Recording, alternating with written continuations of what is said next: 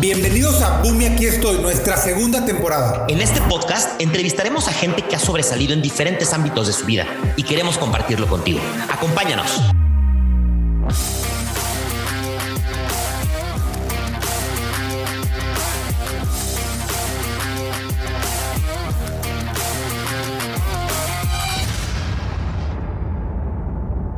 Amigos, bienvenidos a su podcast Boom y aquí estoy. El día de hoy tenemos un capítulo especial, un capítulo diferente.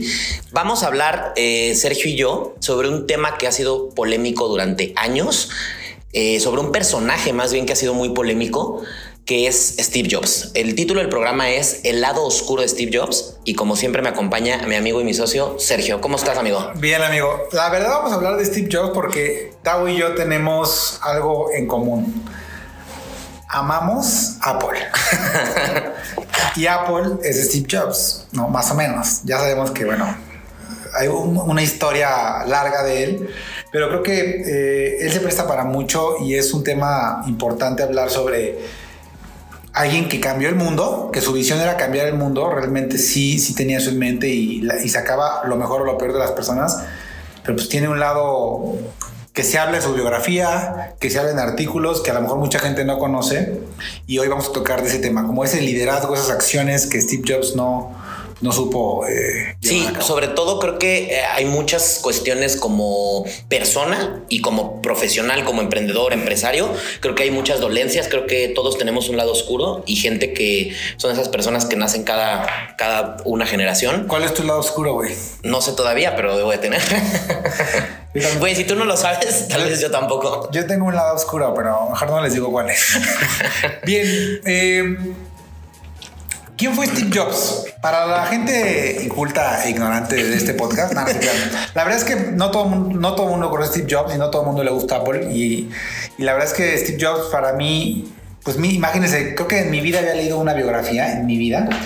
Yo me aventé la biografía de Walter Isaacson, si es que lo pronuncio bien. Isaacson, supongo. ¿no? Él escribió la biografía de Steve Jobs, me la aventé todita como pan, o sea, me lo devoré el libro porque admiro mucho a esa gente, ¿no? Y como dice Tavo, es una en un millón.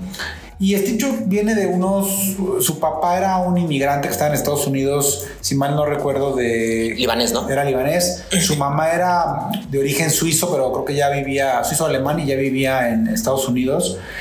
A este hombre lo dan en adopción a una familia desde muy pequeño. No recuerdo el nombre de la familia Jobs. sí, pero no, no recuerdo. no recuerdo exactamente los nombres, pero bueno, el punto es que él viene.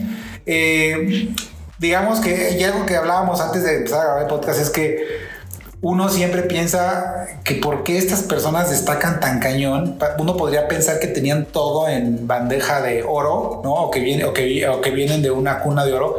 Y la realidad es que no, su papá es inmigrante, su mamá, pues sabrá Dios, ¿no? Eh, no sabemos exactamente, pues tengo entendido lo que yo leí, que recuerdo es que él no viene de una familia de ricos. De hecho, se tuvo que salir de la universidad porque no podía pagar la universidad. Ya después también creo que lo hizo por voluntad propia. Sí, ni le gustaba, pues. No le gustaba, pues, ¿A quién le gusta, güey?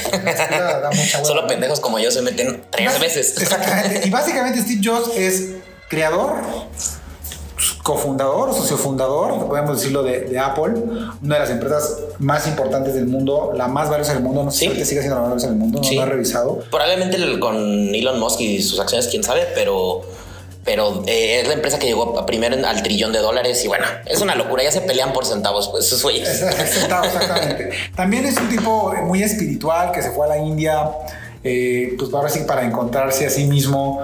Luego llega acá, se re, oye, que llega a Querétaro, llega, llega, llega a poner Apple. Eh, y bueno, el tipo simplemente hizo eh, algo que muy pocas personas pueden hacer, que es cumplir su visión de negocio, que era cambiar al mundo, porque siempre decía él, quiero cambiar al mundo y le metí ese chip a la gente hizo una empresa monstruosa, una empresa que amo, todo lo que tengo es Apple, Apple también es, te diga Tavo también es Apple Lover, la vida la hace más simple, más práctica, eh, y la verdad es que dejó un legado, ¿no? Entonces, Steve Jobs, para quien quiera saber más sobre él, pues cómprese la biografía o en YouTube, si se les da mucha hueá, pues pónganle quién fue Steve Jobs y van a encontrar muchísima información. Sabes que hay una frase, perdón que te interrumpa ahí, hay una frase que leí ahora en psicología que me encantó, que es una speaker de TED Talks y ella estaba hablando sobre justamente la gente que quiere cambiar el mundo, porque creo que habemos muchas personas idealistas, pero me encantó la frase porque decía, la gente inteligente quiere cambiar al mundo, los genios entienden que primero se deben de cambiar a sí mismos. Y ahorita vamos a tocar muchos puntos similares a Steve Jobs, porque en realidad él hizo lo que se le hinchaba la gana, como quería y como podía, y tuvo ese lado oscuro del que vamos a hablar hoy, pero creo que fue muy importante porque en realidad él nunca, nunca trató sus temas. En realidad él trató temas de negocio y cómo hacer crecer una empresa. Claro, porque era un desmadre, que era la que vamos a ver. Y otra cosa, por ejemplo, Steve, estaba leyendo, ¿no? Steve Jobs, por ejemplo, es, una, es un tipo que pues podríamos decir que no era un genio, ¿no? No era un genio del, de, cómputo ni de Sí, de la informática ni de... O sea, de hecho el güey todo lo delegaba y básicamente yo, yo creo que es un visionario, o así lo quisiera describir yo, un visionario, un hombre de negocios, porque aparte está cabrón lo que hizo, ¿no? Por ejemplo, el brother... Eh, sin saber nada de computadoras, bueno, terminó trabajando en Atari, de ahí por ahí le hizo un chanchullo a, ¿cómo se llama su Steven? Eh, no, su, bueno, ahí fue cuando ya empezaron realmente Apple en el garage de Steve Jobs. Su socio, que cofundador de Apple, que es Steve Wozniak, eh, empezaron a programar la Apple One en ese momento. Realmente lo que hacían es que empezaron a buscar tienditas locales de, ahí donde vivían, que es lo que yo soy Silicon Valley, y empezaron a buscar tienditas locales para venderles, y lo pongo entre comillas para los que nos escuchan porque obviamente no nos alcanza el dinero para, para video, pero, pero el tema es que empezaban a buscar estas tienditas de cómputo locales Hicieron una especie de preventa de una, de una Apple One, cuando en realidad era solamente como una especie de. eso lo vemos en la película, en una de las películas. En una de las películas se Una de las cuatro o tres películas que viste. Y, y venden realmente como la tarjeta madre, pero no tenía nada, no tenía ni monitor, ni teclado, ni mouse, no existía nada. Entonces, incluso no le querían comprar la idea. Y bueno, ahí fue un caos, ¿no? Pero empezaron así y se capitalizaron. En un garaje, el sueño de todos los güeyes que trabajan en Silicon Valley, ¿no? Vamos a empezar en un garaje para ser este millonarios. Y fíjate que tiene una frase, este mm, Jeff Betanzos, Jeff Besos, el dueño de Amazon. Nada más, el dueño. Pues. Nada más. Y él dice, le tengo más miedo a un grupo de chavos en un garage ah, que a Mercado Libre, por ejemplo.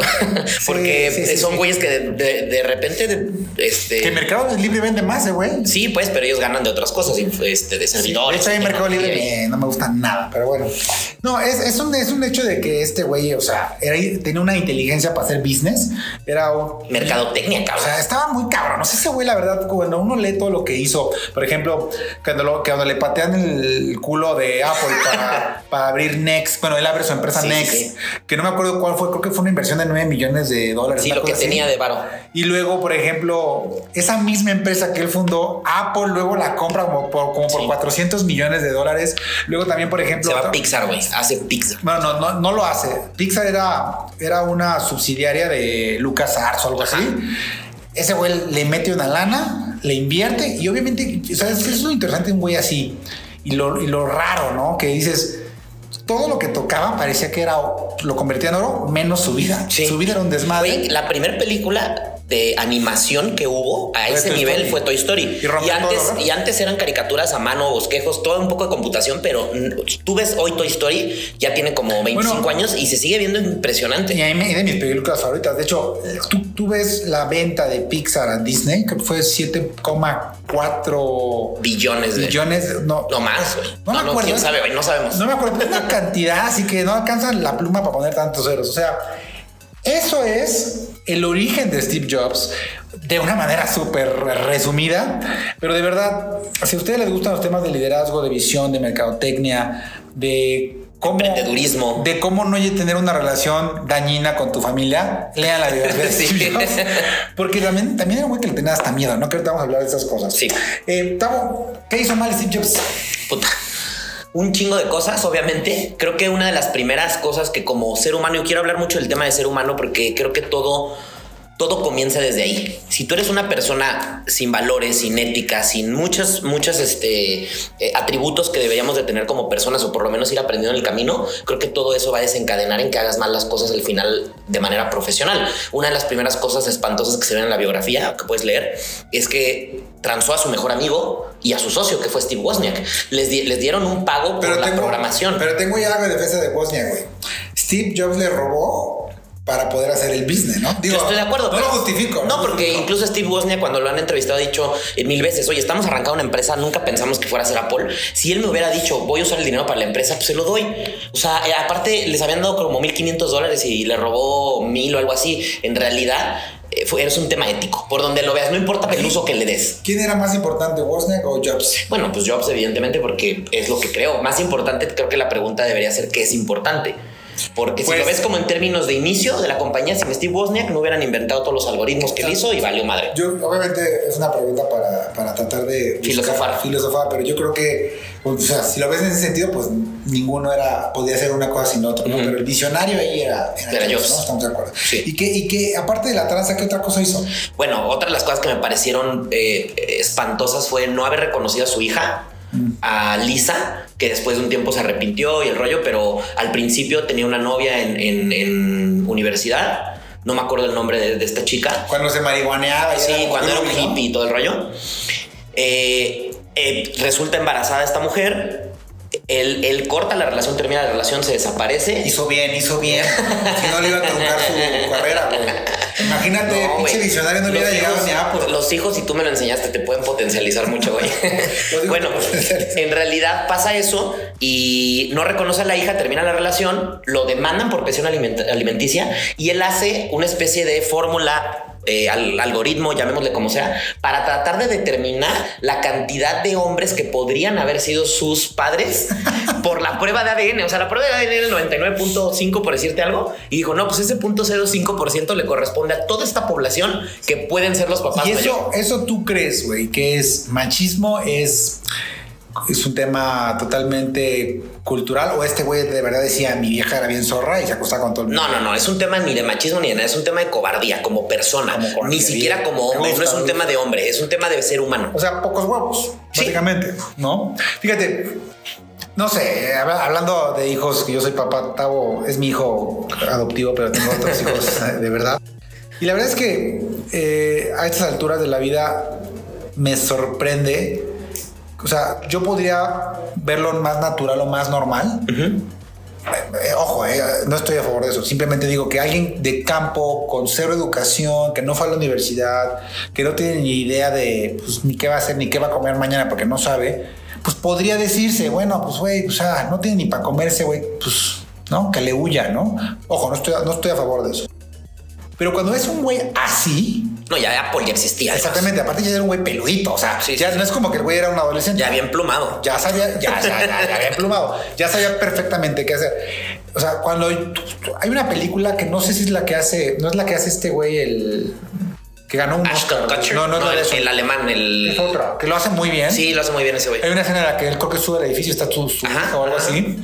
Este, pues yo creo que como cualquier papá le tocó fibras, fibras sensibles, ¿no? Aparte también él, por ejemplo, él nunca supo de su papá y cuando supo dónde estaba Se su lo papá. encontró en un restaurante, ¿no? Era chef de un restaurante o algo así. Creo que sabía, pero más no. Iba a cenar ahí, pero él no le había dicho que él era su hijo biológico. Exactamente. Entonces, está, está de película, ¿no? Está de cabrón.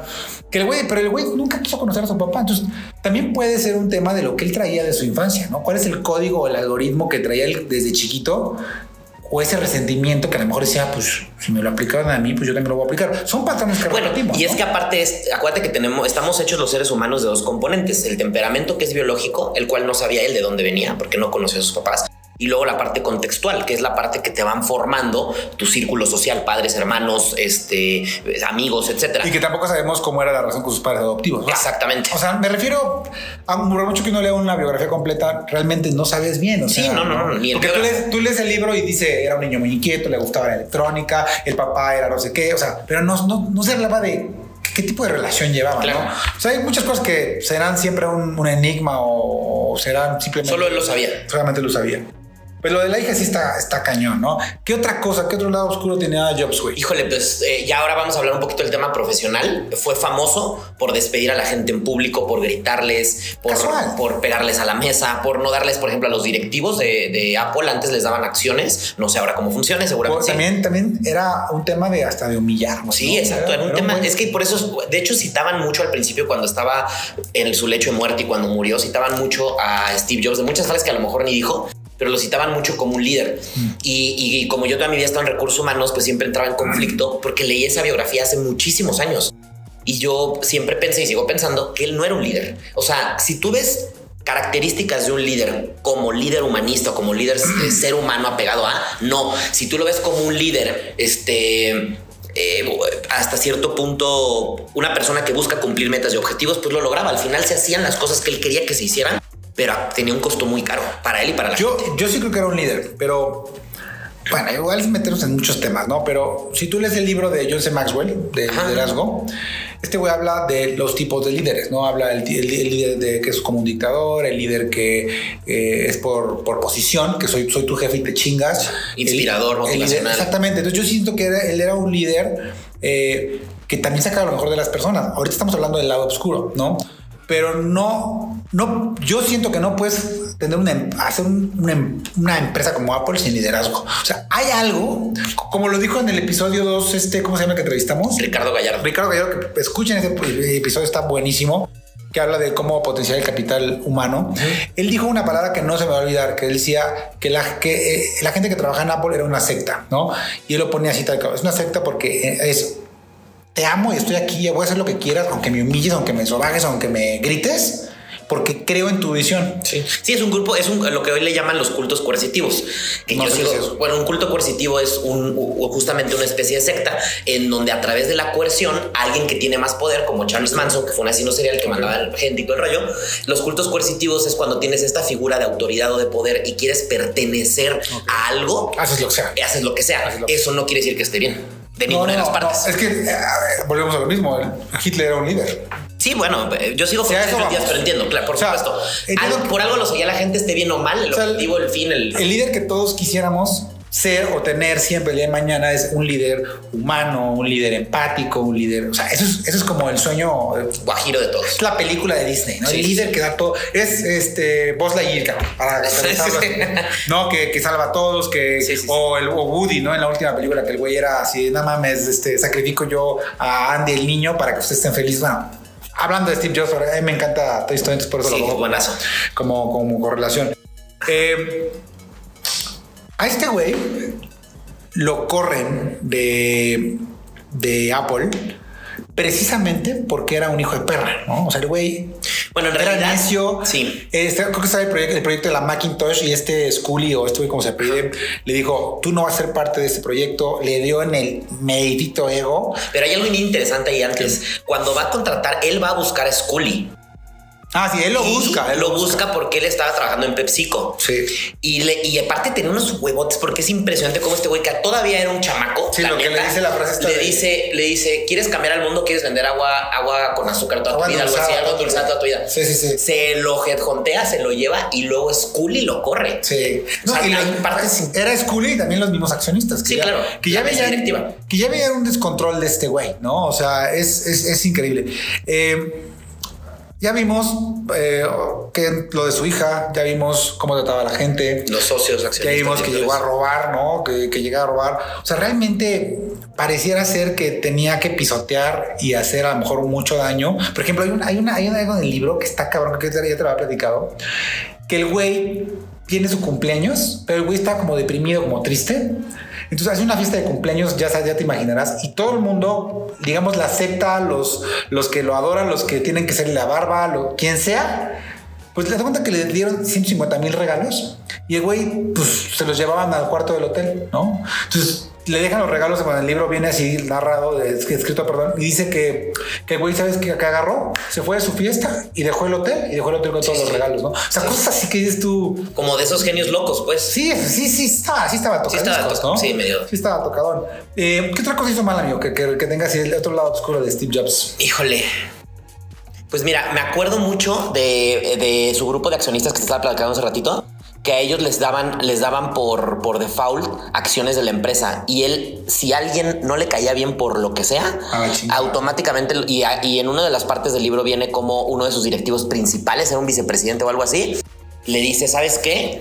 Eh, le preguntan a la gente de finanzas, oye, vamos a hacer la repartición de bonos, de acciones, etcétera, y le dice, eh, le pone cero, así en el, en el documento, en ese momento, pues no había como y No había tecnología, sí. y le pone cero en, su, en sus bonos, cuando había sido de los impulsores, de los que lanzó. Sí, sí, o sí, sea, sí. ese tipo de comportamientos eran Decisiones como hasta, hasta como ale- aleatorias, ¿no? Sí, Yo sí, voy a la no, chingada. así hoy no me caes bien, no, a la chingada, mañana hiciste buen trabajo, ah, te doy una palmadita, pero sí tenía acciones este, De Y, y otra cosa, por ejemplo, cuando este Steve Jobs ya estaba, digo, no sé si hay otra cosa que tengas en mente, pero Mira, aquí hay algo buenísimo que estoy viendo, porque hay un artículo de la BBC en donde les hacía preguntas a los candidatos y aquí les hacía preguntas completamente fuera de contexto y les ponía, por ejemplo, les preguntaba, aquí estoy leyendo literal, este, ¿a qué edad perdiste la virginidad? ¿Eres virgen? ¿Cuántas veces has consumido LSD?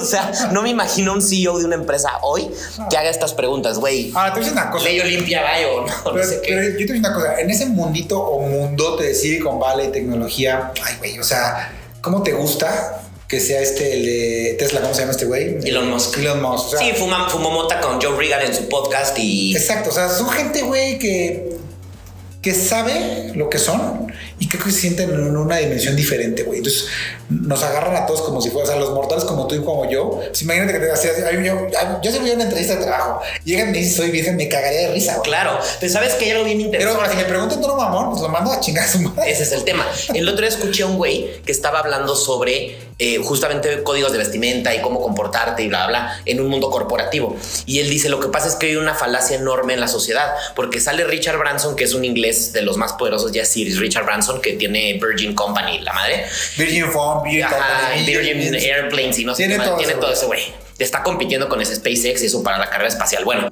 Y decían, es que ahora sale Richard Branson en traje de baño y todo el mundo le aplaude. Pero quiero ver cuando empezó que lo hiciera. Claro. O sea, claro, claro, claro. Muchas veces está la, esta corriente nueva de que ay, me voy a ir de, me voy a ir en shorts y de playar a la oficina y me tienen que ver bien. Híjole, güey, si trabajas en Google, sí. Si vas a pedir trabajo No. en la ferretería de la esquina de tu casa, güey, no es mala onda, pero no te van a dar jale, güey. Es más bien eh, los que somos los gran, la gran parte de la población tenemos que respetar ciertos lineamientos sociales. Claro. Nos guste o no nos guste. ¿No? Sí. O sea, y por ejemplo, a mí que me gustan las ventas, que soy un vendedor y me considero un vendedor eh, Mediocre. mediocre, por supuesto. cuando eres un vendedor mediocre como yo, no. Cuando, cuando, en las ventas, está, hay algo que es la empatía o, la, o el reflejo hacia tu prospecto, ¿no? Si yo voy a visitar a. que no estamos desviando del tema, pero está, está chistoso, porque si yo voy a visitar a una empresa de hippies y la empresa es así como lleno de colores y todos se visten como quieren y hay perros. Y todo, llegar de traje, bye, güey. Pues no voy a llegar de traje, ¿no? O sea, llegaré a lo mejor con la playera Una camisa desfajada y un pantalón y ya. Exacto, así muy casolón y, y a lo mejor podía hablar de drogas abiertamente con ellos. ¿no? Sí. Pero a lo mejor si voy a un pinche corporativo y yo tomo marihuana, pues, pues no, ¿ah? Sí, sí, sí. todo pacheco. Eh, ya vamos a cerrar el, el episodio para que vean que no nos tardamos, porque ya, ya nos prolongamos, nos habíamos propuesto hacerlos más cortos. Y de hecho, este incentivo, o este, más que incentivo, este, este episodio que estamos haciendo diferente al resto, en el que hablamos de un tema más de, de un personaje tan, tan icónico y tan representativo como Steve Jobs, es para que ustedes tengan idea de lo que se viene para la temporada 3, que queremos cambiarle un poquito el formato. Eh, Que la idea es, perdón, el- acuérdense que el programa, el, bueno, el programa es, se escucha sábado, domingo. Acuérdense que el podcast es boom y aquí estoy y hablamos de los momentos boom de la gente que los ha lanzado y por eso tocamos a Steve Jobs porque es de las personas más conocidas, ¿no? Sí. Y no pretendemos cambiar la esencia del podcast, lo que sí pretendemos es cambiar un poco la dinámica de cómo la hemos llevado por diferentes factores. Queremos meter video, como les hemos dicho, para el siguiente año. Queremos Ya, ya, ya estamos este, aumentando el presupuesto para que el podcast. porque es increíble, miren.